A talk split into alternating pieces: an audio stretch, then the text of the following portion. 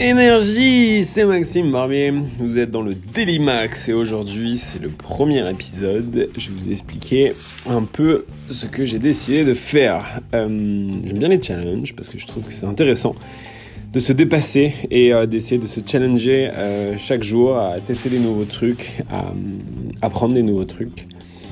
Et donc je me décidé de me fier un nouveau challenge qui est de faire 100 épisodes sur 100 jours, donc un épisode par jour, d'où le nom Daily Max, euh, et d'essayer de découvrir un peu cet univers des, podcasts.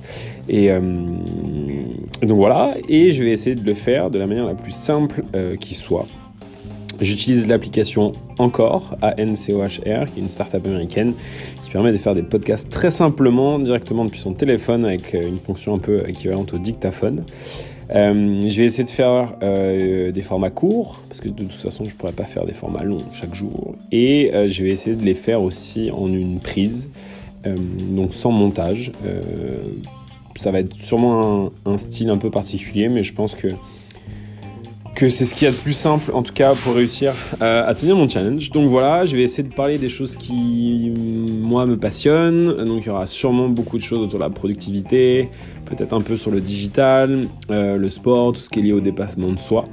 Et euh, j'ai déjà quelques idées pour essayer de tenir euh, le, challenge parce que trouver des trucs à dire tous les jours, c'est pas si facile. Donc je, je vais essayer de, récolter des questions ou d'essayer de parler de sujets. je, lis en ce moment un livre tous les 10 jours, donc j'essaierai aussi de, vous raconter un peu ce que je trouve d'intéressant dans, les livres que je lis. Euh, donc voilà, je sais pas trop ce que ça va donner, euh, donc soyez indulgents. Euh, en tout cas, ça commence aujourd'hui avec l'épisode numéro 1 et je vous dis donc à demain.